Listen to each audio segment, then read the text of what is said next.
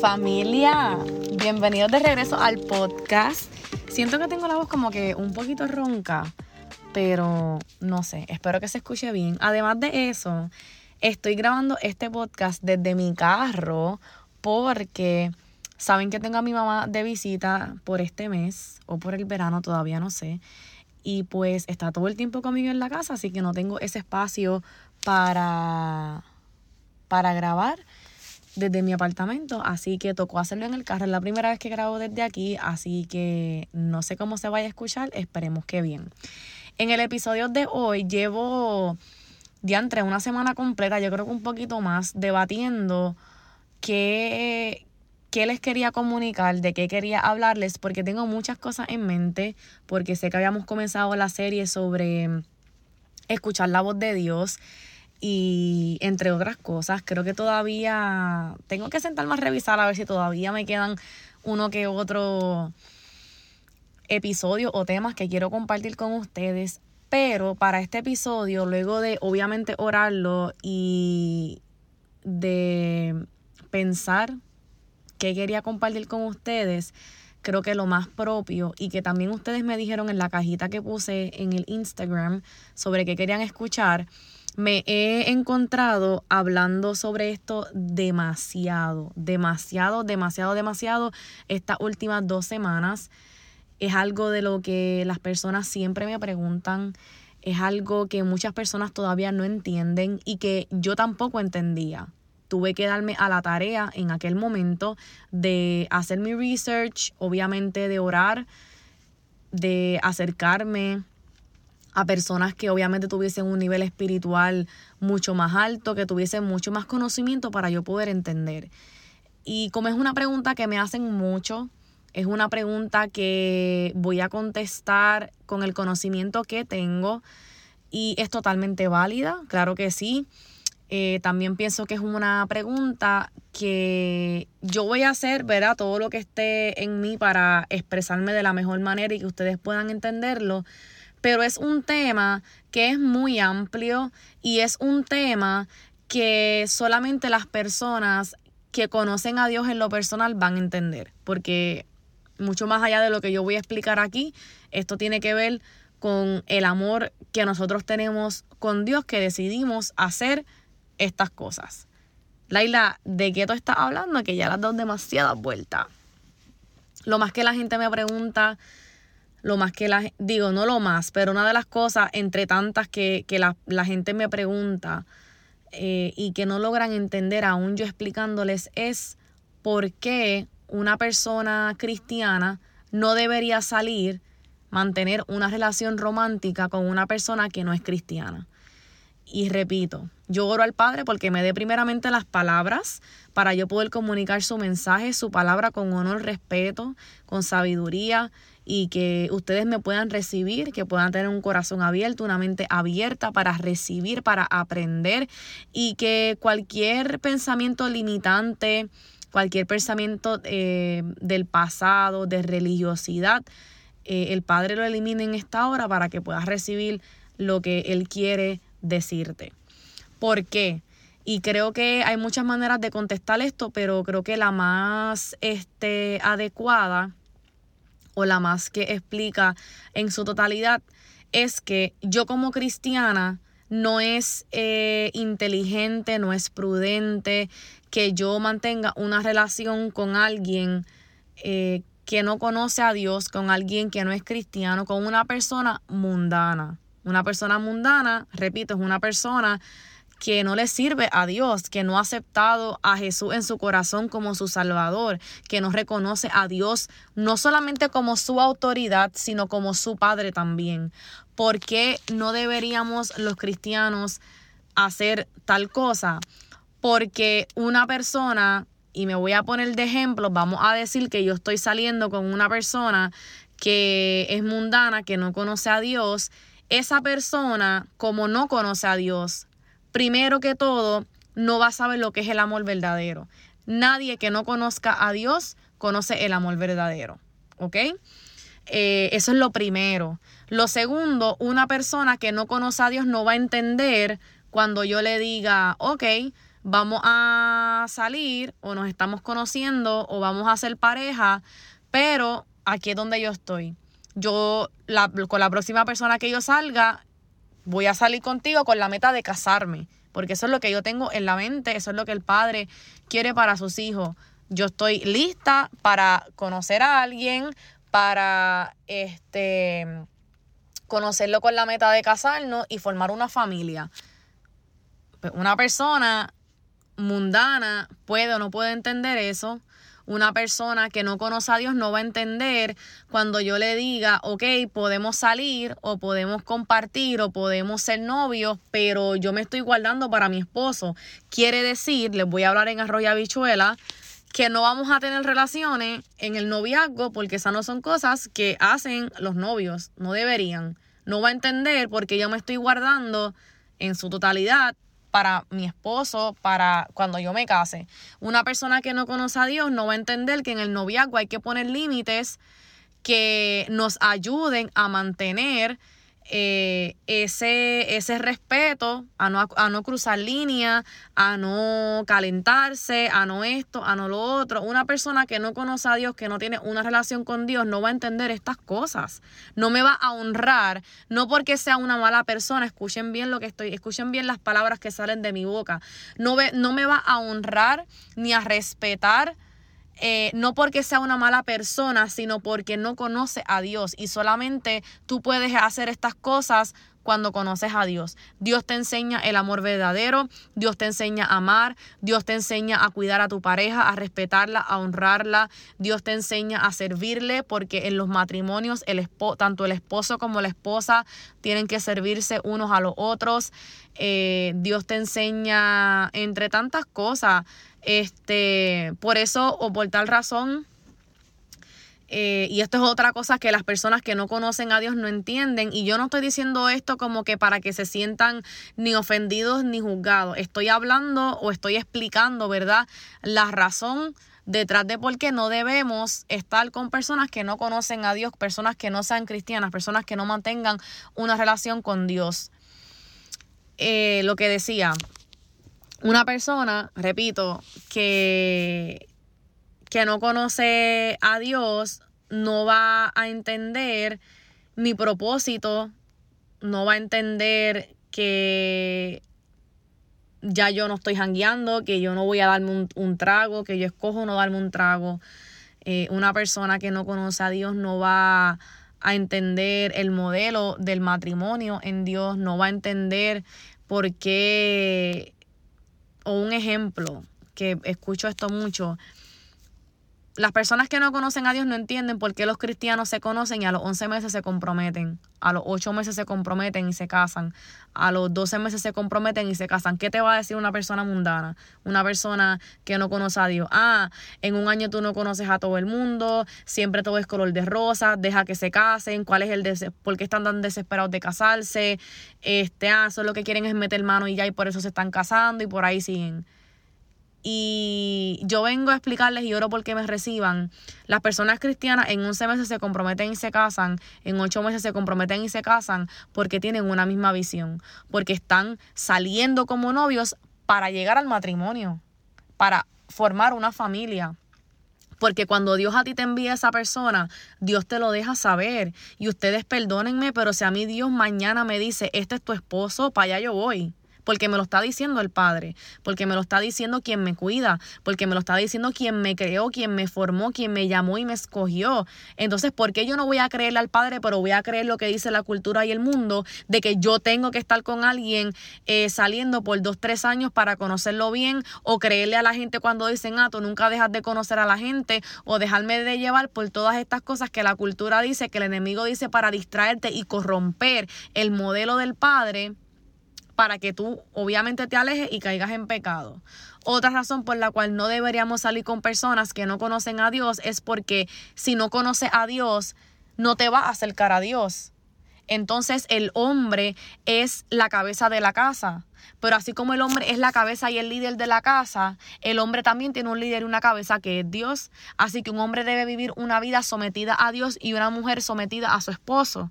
¿Entiende? Los dos sometidos al Padre Una persona mundana no va a entender esto, no va a entender, van a coger el sometimiento como, como que aquí se hace lo que yo digo porque yo soy el que mando y, y mi palabra es la única que cuenta. No, eso no es sometimiento. Eso no es un líder de una casa. Pero repito, una persona que no conoce a Dios no va a, no va a entender estas cosas. No va a entender que o no va a entender quizás cómo cuidar a su esposa, a su familia, cómo liderar a su esposa, a su familia, cómo, cómo, eh, cómo una familia, se, se, como un esposo o un novio o una novia cuando se casan, ¿verdad? Se convierten en uno para ir tras de Dios, para seguir un propósito como familia, que ya no estás solo, que ahora tienes tu esposa y tienes a tu familia. Ven todas estas cosas, ven por qué no funcionaría. Repito, una, una, una persona, porque me han dicho esto mucho también, ah, pero si Dios te lo envió, yo sé cuando a mí Dios me va a enviar, yo voy a saber, porque conozco a Dios y tengo una relación con Él. Y estas son cosas que uno ora y Dios te da revelación. Entonces Dios no te va a enviar a ti una persona que te aleje de Él, porque eso no hace sentido, gente. Eso no hace sentido. Dios no trabaja ni opera así. Como yo sé que Dios no trabaja ni opera así porque tengo una relación con Él, le conozco y le reconozco como mi Padre, además de mi autoridad. Esa es la diferencia, por eso no, no, debemos estar con personas que no sean cristianas. No es tu deber cambiar a nadie, no es tu deber eh, que alguien comience la relación, una relación con Dios por ti. Nadie debe venir a Dios porque quiere estar contigo. Nadie debe eh, comenzar a ir a la iglesia solamente porque quiere salir contigo, porque entonces cuando la relación se ponga mala, lo primero que va a flaquear va a ser su fe. ¿ok? Que tú puedas invitar a personas a la iglesia y que ellos este y que tú les hables de Dios y que ellos vengan a Dios y aprendan sobre Dios a través de ti es una cosa y que hagas esto mismo mientras te envuelves románticamente con ellos es otra bien diferente. Eh, y muchas veces, y lo he, lo he vivido, eh, cuando intentamos llevar a alguien a Dios, pero también estamos envueltos románticamente con ellos, eh, se rompe la relación se rompe, no da fruto, porque es que no podemos hacer las dos cosas a la vez. La relación con Dios es personal y nadie debe querer una relación. Ese es el primer red flag más grande de la historia. Nadie debe querer venir a Dios porque quieren estar contigo porque entonces realmente no quieren ir a Dios. Y no es tu deber tampoco ni arrastrar ni cambiar a nadie. Invitarlos a la iglesia, darle una palabra, una oración, contestar sus preguntas, caminar con ellos como amigos, como, como personas en Cristo, sí. Envolverte románticamente con ellos mientras ellos hacen esto porque quieren estar contigo, no. Hay una línea bien fina en esto. Eh, este es un tema muy amplio, es un tema que, hay mucho más, hay mucha tela para cortar, pero creo que lo esencial son estas cosas que, que les quise compartir. Esto no significa de que yo sea más que tú o la persona sea más que tú, significa de que cuando tú conoces a Dios tú quieres agradar al Padre y tú quieres acercarte más al Padre. Y repito, eso es personal, y cuando tú estés con una persona o te envuelvas o te involucres con una persona románticamente, debe ser una persona que también conozca a Dios para que te acerquen a Él y no te alejen. Creo que eso es lo primordial.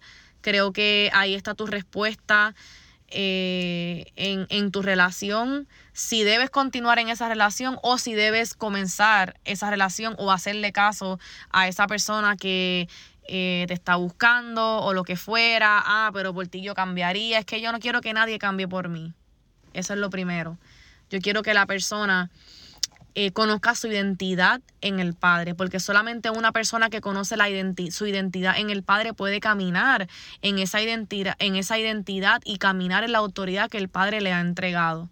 Así que espero que esto les haya contestado a su pregunta me hacen mucho esta pregunta y la gente se molesta cuando yo respondo porque eh, lo reciben como que yo me creo más porque ahora soy cristiana. Y como tú no eres cristiano, pues yo no puedo estar contigo porque es que yo soy más que tú. ¿Entienden? Y no, no, no es así. Las cosas no son así.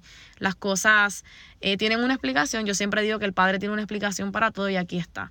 Eh, como todo, algunas personas lo van a recibir, algunas personas no lo van a recibir, porque como bien eh, sabemos que la palabra confronta, la palabra es luz, la luz revela los pecados, la luz eh, revela las tinieblas y nadie quiere que le estén señalando lo que están haciendo mal, los pecados, donde se cayeron y todas esas cosas. Y eso hace la palabra del Padre, pero lo hace no para juzgarte. Aquí es donde, donde nos quedamos a mitad del mensaje. La palabra no revela tus pecados para juzgarte, lo hace para que te apartes de ellos y vivas una vida eh, digna del Padre y puedas recibir entonces todo eso que Dios tiene para ti. Esa es la diferencia del reino de los cielos y de, el, de las tinieblas, el mundo en el que estamos viviendo.